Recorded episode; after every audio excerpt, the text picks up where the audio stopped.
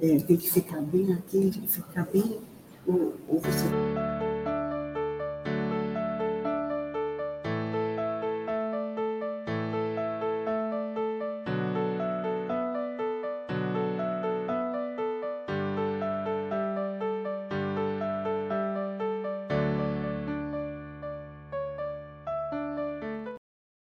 Será que é essa música não fica uma musiquinha do celular? É a Terezinha e a Cecília. Pode começar, Mari. Pode começar. Boa tarde. Boa tarde. Vamos juntos fazer uma prece para a gente iniciar nossa tarde de hoje. Com muita alegria em nosso coração, vamos colocar o nosso pensamento em Jesus calmar a nossa mente, procurando esquecer as dificuldades que o dia até agora apresentou. Nós vamos nos preparando para ouvir a palavra da tarde, na certeza de que Jesus está conosco e nos ampara hoje e sempre. Hoje nós vamos conversar um pouquinho sobre uma passagem do Evangelho segundo o Espiritismo, o sacrifício mais agradável a Deus. Se a gente for falar de sacrifício, e falando que o sacrifício agrada a Deus, fica meio estranho, né? É, fazer essa leitura no Evangelho, no Evangelho segundo o Espiritismo, se a gente não é, procurar compreendê-lo, entendê-lo. Porque esse Deus, que é o nosso Pai, o Divino Criador, que é Deus de amor, de bondade, que a lei é de amor, que nos ampara, que nos conhece profundamente como ninguém, não exigiria de nós sacrifícios. Mas a gente vai procurar entender que sacrifício é esse que agrada a Deus e no decorrer da nossa conversa, a gente vai ver que é bem é, claro e aceitável esse entendimento do Evangelho. Ele está no capítulo 10, Bem-aventurados que são misericordiosos, e os itens que a gente tirou esse assunto é o item 7 e 8. Se depois vocês quiserem dar uma olhadinha, tá? Se, pois, quando se, pois, quando apresentar vossa obra ao altar, vós vos lembrardes que o vosso irmão tem alguma coisa contra vós, deixai a vossa dádiva aí, ao pé do altar, e ide antes reconciliar-vos com o vosso irmão, e depois voltai para oferecer vossa dádiva. Isso quem está falando é Mateus, no capítulo 5, nos versículos 23 e 24. Mateus traz essa mensagem para nós, dizendo: se nós vamos nos dirigir a Deus, nos dirigir a Jesus, e o nosso coração está pesado, está denso, se nós estamos carregando no nosso coração mágoa, tendências de revolta, tristezas incompreendidas, enfim, qualquer peso. É melhor que a gente não faça nesse momento a nossa prece a Deus ou a Jesus. Porque se a gente se dirigir nesse momento a Deus ou a Jesus, da maneira em que nós nos encontramos com o coração machucado, é bem provável que a gente vai ser tendencioso. Então a gente vai falar com Jesus, né? Olha, Jesus, Fulano me fez isso e aquilo, me machucou profundamente. Mas o Fulano também é filho de Deus. O Fulano também é nosso irmão, irmão de Jesus. E não vai haver nenhuma destinação ofensiva contra esse fulano. E na nossa oração com o coração machucado, o que, que a gente quer? Então, os irmãos, quando brigam, ele vai lá para a mãe: Olha, mãe, Fulano me bateu. Que reclamação ele carrega com ele? Mãe, vai lá e dá um puxão de orelha nele porque ele machucou. Não é isso a reclamação íntima, né? Então, Deus não vai fazer isso. Vai esperar que a gente se reveja e se redima. Na continuidade, lá no Evangelho, tudo isso são palavras do Evangelho que estava, que a gente leu até aqui. Aqui a gente vai ver um posicionamento que está no Fonte Viva, que é um posicionamento de Emmanuel, na psicografia de Chico Xavier. Lá na lição 93, nessa lição a gente tirou alguns trechinhos e a lição se chama Altar Íntimo. Vamos ver qual é o entendimento de Emmanuel sobre esse assunto. Ele diz assim, entre outras coisas: a finalidade máxima dos templos de pedra é a de despertar-nos a consciência. Então, a finalidade máxima das igrejas, seja ela qual for, ele não está falando de religião. Ele está incluindo aqui os templos de pedra, a casa espírita, a igreja, o templo evangélico, o templo estudioso do budismo, então, ele está falando onde se reúne pessoas para falar sobre suas crenças. Tudo isso existe, existe e com a permissão de Deus. Por quê? Porque é escola, é caminho que devem ser respeitados. Porque se todos nós já tivéssemos descoberto o caminho que leva a Deus e já estivéssemos prontos para caminhar livremente, sem o apoio de qualquer que seja a crença, nós não necessitaríamos de templos de pedra. Mas a nossa evolução ainda é distante desse posicionamento. Se nós não tivermos um apoio, automaticamente a gente se distancia e podemos tomar caminhos que podem trazer para a nossa vida sofrimentos. Então, nós precisamos de um apoio, de um local onde a gente possa se reunir e esse local, não importa qual é o local, porque nós seremos atraídos para o local que nós precisamos. Então, se alguém se sente bem dentro da igreja, ótimo. Se alguém se sente bem dentro do templo, ótimo. Se alguém se sente bem dentro da casa espírita, ótimo.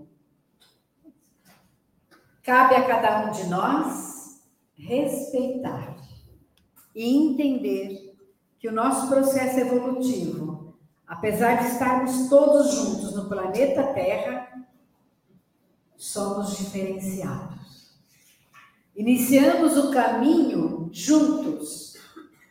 Nosso ponto de partida nessa encarnação é a Terra. Entretanto, um caminho mais rápido, outro mais lento, cada um num ponto. Nosso planeta vai mudar de vibração? Vai.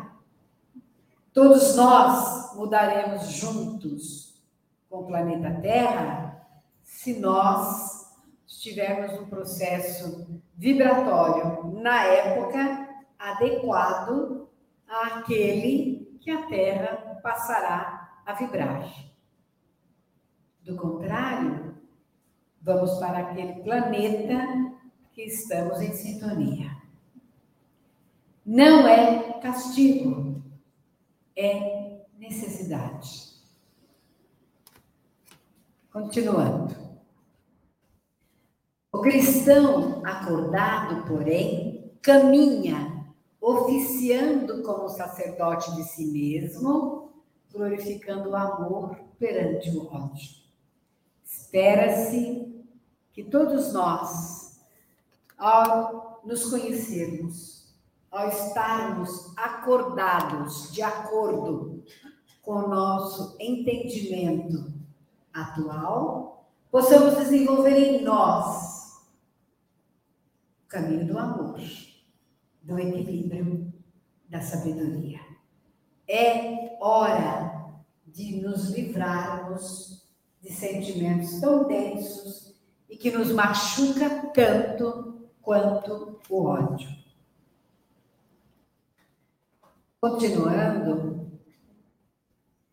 ele pede: não ouvidemos, ou seja, não esqueçamos, pois, o altar íntimo que nos cabe consagrar ao divino poder e à celeste bondade. A gente não deve esquecer que na nossa intimidade, que a gente carrega é de nossa responsabilidade. A gente pode e deve procurar se conhecer profundamente. É o que se pede da gente. E quando a gente se conhece, nós assumimos as responsabilidades e os compromissos de melhora. Alguém que é ignorante, ou que ignora, no sentido de ignorar, comete desatinos por desconhecer a lei, vai responder por essa lei? Vai. Porém, de maneira diferenciada daquele que conhece a lei e que, mesmo assim, decide não responder ou não agir de acordo com ela. Nós estamos falando da lei de Deus. Então, há proporções diferenciadas para o cumprimento das leis de Deus, de acordo com o nosso entendimento e o nosso conhecimento. Entretanto, é nossa obrigação a gente se conhecer, avaliar o que a gente carrega em nós porque quando nós avaliamos o que carregamos em nós, nós possamos tirar o peso, nós possamos modificar, nós podemos buscar soluções apropriadas. E é o que se espera de todos nós, que já caminhamos tanto, já não somos mais aquelas criaturas que estavam lá atrás no início. A gente já leu, a gente já estudou, a gente já aprendeu, a gente já ouviu palestra, a gente já recebeu e recebe todos os dias muitas informações que chegam para nós através de todos os meios da mídia, de todos os lados, através dos livros. E Deus, ao nos criar, criou-nos com inteligência e capacidade. Espera-se que a gente coloque em exercício. Espera-se que a gente seja responsável pela nossa alegria, pela nossa esperança, pelo nosso bem viver. Não é de ninguém a responsabilidade, é nossa. Somos nós que podemos preparar o nosso amanhã para sermos a cada dia mais felizes. E Deus nos capacita para isso. Então a gente não pode responsabilizar o vizinho, o marido, a esposa, o filho, desde que a gente cumpra com as nossas obrigações de maneira adequada, sem ultrapassar os nossos limites ou seja, sem invadir o limite do próximo, nós estamos na direção correta. E só podemos construir um amanhã melhor. E temos condições e meios. Então a gente sempre vai lembrar de Jesus quando ele fala: busca e achareis. Bata e abrir-se-vos-á. O que ele quer dizer? Faça a tua parte, que eu te ajudarei. Mas é importante que a gente faça a nossa parte. Porque nem mesmo Jesus vai voltar à terra para nos carregar no colo. Ele pode nos aguardar, mas espera que a gente ande. Apresentamos, portanto, ao Senhor as nossas oferendas e sacrifícios em cotas abençoadas de amor ao próximo. Mais uma vez, de acordo com Emmanuel aqui, que vem corroborar com Jesus, ele diz: apresente ao Senhor o que você fez. Leve ao altar a sua oferta. Qual é a sua oferta? Então, quando ele fala em sacrifício, não é que a gente precisa sacrificar a nossa vida, viver infeliz, buscar a doença, a miséria, a pobreza. Não é que você tem que sofrer, se rastejar. A gente pode ser feliz. A gente deve buscar o melhor sempre, em todos os sentidos para a nossa vida. Mas qual é o sacrifício então que agrada a Deus? É quando a gente gosta de tomar um cafezinho. E aí você não toma. E dá uma dor de cabeça, né? E a gente fala assim, né? Principalmente as pessoas que gostam de fazer jejum material. Eu vou oferecer esse sacrifício para Deus, eu não vou tomar café hoje. Vou ficar com dor de cabeça. Não é isso. Não é esse o sacrifício. O sacrifício é reconhecer que a gente ainda gosta de algumas coisas não muito adequadas. Então, eu vou me treinar para eliminar essa falha em mim. Então, a gente gosta de uma roda de amigos. E naquela roda de amigos, naquele dia, a gente colocou lá alguém para ser criticado. Nós vamos malhar fulano de tal hoje. Né? Mas aí eu falo, não. Eu até gosto de estar aqui com o pessoal, trocando ideia, conversa, falando, é, aquela fulana realmente não é muito legal, mas eu não vou falar, não vou contribuir para prejudicar ninguém. Esse é um sacrifício que agrada a Deus. Por quê? Porque a gente está se policiando e procurando melhorar. É nesse caminho o sacrifício que agrada a Deus. Adorando através do altar do coração e prossigamos o trabalho que nos cabe realizar. É aonde Deus está em nós, em nosso coração. Pergunta-se: o que será que Jesus faria nesse tipo de situação?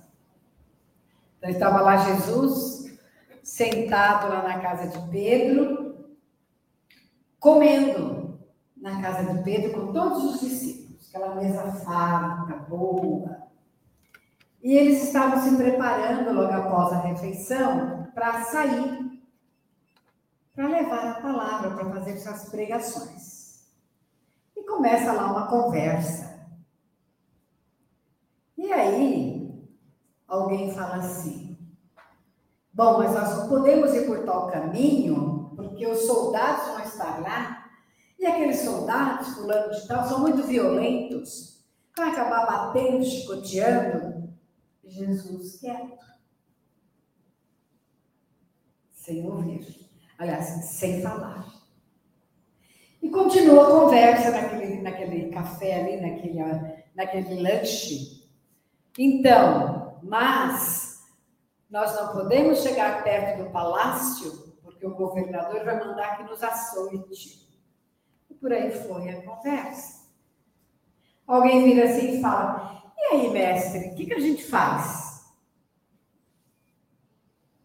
E Jesus responde: vamos fazer o nosso trabalho. Pura e simplesmente. Ou seja, não se preocupe com quem não está disposto a levar adiante aquilo que é o seu ideal. No caso lá, a palavra de Jesus, o entendimento, a orientação. No nosso caso, não se preocupe com quem não colabora com a nossa vida. É uma escolha. Cada um escolhe, faz sua escolha. Faça a sua parte da melhor maneira, sem prejudicar ninguém. Continuando, ele diz assim para nós: geralmente, nossa ideia de sacrifício está ligada a sofrimento e a dor. De certa forma, traz sofrimento. Porque tudo que modifica, tudo que a gente vai mudar, requer trabalho, boa vontade, querer, conhecimento, entendimento, buscar meios. Para tudo a gente faz isso na vida. Se eu quero mudar a minha posição de vida profissional, o que faço eu? Vou buscar informação, vou me preparar, vou estudar, vou atrás. Talvez não possa sair nos finais de semana, talvez tenha que estudar muito e dormir tarde, talvez tenha que deixar os amigos um pouco de lado para me preparar para uma prova, para um concurso, para um trabalho melhor. São sacrifícios? São. Mas com o objetivo final de melhora e não de dor e de sofrimento. Continuando, ele voltou aqui, só um minutinho. Reajustando o conceito evangélico ao entendimento comum, o sacrifício mais agradável pareceria um paradoxo. Ou seja, se é um sacrifício, como pode ser agradável, né? Como algo que nos lembra dor e sofrimento, nos parece agradável à primeira vista. O preceito de Jesus se mostra completamente diferente de que o sacrifício traga dor e traga sofrimento. Cristo coloca o sacrifício como uma oferta, conforme está lá no dicionário. Sacrifício para você, mas que vai, você está ofertando para que o seu amanhã seja melhor. É um tributo à divindade, com base na renúncia de instintos inferiores. Por isso que agrada a Deus. Porque os sacrifícios que eu estou fazendo me torna uma pessoa melhor, me traz uma vida melhor, me faz ser um ser humano mais agradável. Eu caminho para frente, eu melhoro. Vamos ver aqui nesse livro uma lição de Joana de Ângeles. Esse livro é bem antigo. Ela diz assim: Quando Jesus disse, Vai te reconciliar primeiro com teu irmão, e depois virás fazer a tua oferta, ensinou com isso que o sacrifício mais agradável a Deus, ao Senhor, é o dos próprios ressentimentos E antes de pedir perdão ao Senhor, é preciso que se perdoe aos outros.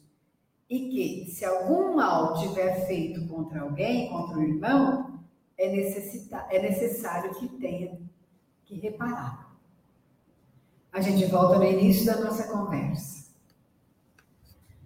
Quando eu me dirigir a Deus e a Jesus para pedir alguma coisa para mim, se meu coração pesa contra alguém, melhor resolver primeiro com esse alguém. Porque a minha prece, a minha oração, o meu pensamento não vai alcançar as esferas superiores. Só alcança quando meu coração estiver limpo, puro, sem nada contra ninguém. Isso não quer dizer que eu não possa me, me dirigir a Jesus para pedir algo. Nesse caso, que faço eu? Se não consigo perdoar, se não consigo esquecer, peço ajuda. Então, antes de eu pedir por mim, peço pelo outro. Jesus, como eu vou conseguir me libertar desse sofrimento, dessa dor, desse sentimento contra o meu irmão, dessa mágoa. Sozinho não consigo. Preciso da sua ajuda. Esse é o quê? O sacrifício da humildade. Um dos sacrifícios mais reconhecidos diante da lei de Deus. Ser humilde e se prostrar diante de Deus e de Jesus e se mostrar como verdadeiramente é e como está sentindo. E aí sim, a gente alcança toda ajuda que busca. Somente assim a oferenda será agradável, porque é proveniente de um coração puro qualquer pensamento. O cristão não oferece prendas materiais, pois que espiritualizou o sacrifício, mas o preceito não tem menos força para ele. Nós, espírita, não vamos estar acendendo vela, fazendo promessa para subir não sei quantos degraus de joelho, mas não recriminamos. Quem ainda sente a necessidade, faz. Então, cada um sabe como chegar e como se expressar diante de Jesus. Oferecendo sua alma a Deus, deve apresentá-la purificada. Ao entrar no templo do Senhor, deve deixar todo sentimento de ódio e de animosidade todo pensamento contra alguém, conforme já conversamos. Só então sua prece será levada pelos anjos aos pés do altar. A prece só alcança as esferas superiores se ela não for contra ninguém. Se ela for para beneficiar alguém. Se ela respeita as leis de Deus e as leis da sociedade nas quais nós estamos inseridos. Se ela desrespeitar qualquer ponto, qualquer pessoa, ela não alcança as esferas superiores. Esse livro de Joana de Ângeles, na lição 119, ela fala alguma coisinha sobre sabedoria, que nos ajuda. Então, pede-se que a gente seja sábio investindo no futuro. O que acontece, o que agora acontece, resulta de um passado que não pode remediar. Mas aquilo que irá suceder depende do que realizes a partir de hoje. O que nós fizemos até agora está feito. Não tem como voltar atrás. Mas a gente pode suavizar esse acerto. Sempre, fazendo o melhor. Se nós um dia roubamos de alguém, qualquer que seja o ato de roubo, em espécie, dinheiro, objeto, hoje nós não roubamos mais, mas é possível que esteja marcado ainda no nosso perispírito esse ato. É provável, então, que chegue para nós oportunidades de devolução. Como? Alguém que você precisa ajudar. Alguém que você dá um dinheiro para comprar uma comida. Alguém que você dá um dinheiro para comprar uma cesta básica. Tudo volta. Precisamos, então, colocar o nosso entendimento. Por que, que volta sempre a mesma situação na nossa vida, porque não foi resolvida. Não saiu ainda a marca gravada no nosso corpo mental. E essa marca nós precisamos tirar. Enquanto a gente caminha aqui na Terra, é o lugar mais fácil para resolver. Enquanto a gente está junto dos nossos parceiros, não tão parceiros. Mas a gente está enxergando, está vendo? E quando um de nós estiver na espiritualidade, que não vai enxergar mais? Quem está fora da matéria tem possibilidades maiores nesse sentido. Por quê? Porque enxerga onde nós não estamos enxergando. Então, pode fazer coisas que a gente não percebe. É necessário, então, que a gente hoje comece a corrigir, para que amanhã sejamos mais felizes. Concilia-te depressa com o teu adversário. Essa é a palavra do Evangelho. E se o adversário não estiver de acordo com o bom desejo de fraternidade, não queira efetuar semelhante conciliação. É possível? É possível. Encarnado e desencarnado. Se é encarnado, a gente vai continuar nossa caminhada passo a passo, fazendo o nosso melhor. Quando aquela pessoa está envolvida na situação, façamos o melhor por ela.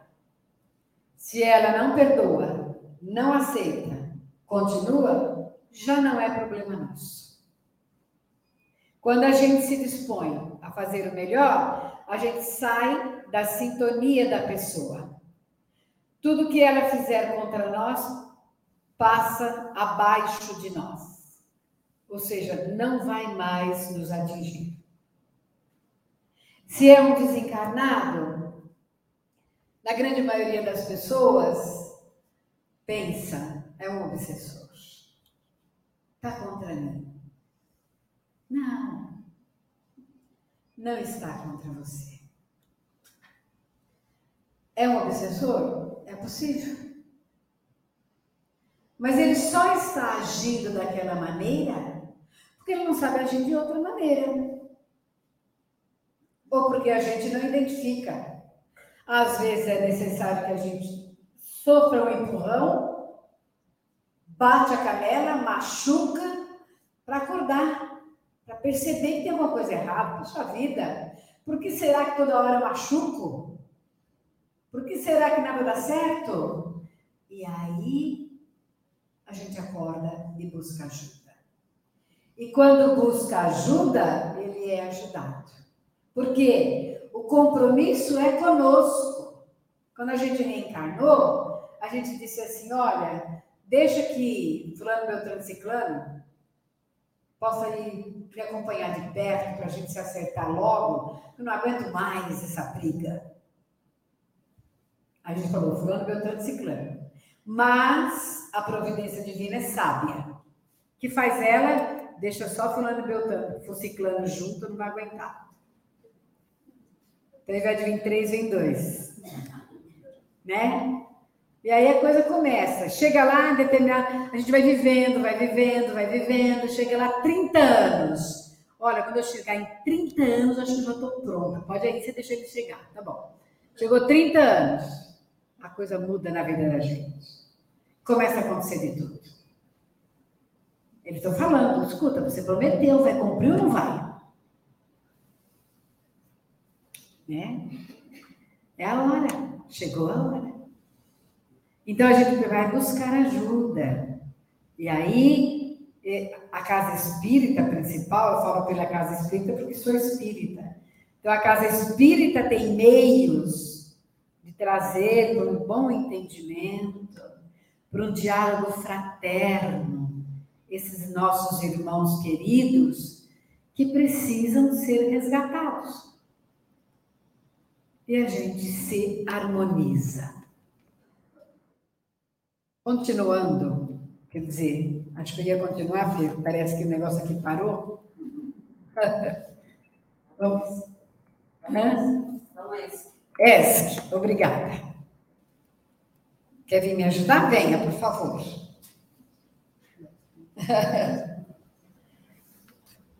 Vamos terminar já, viu, gente?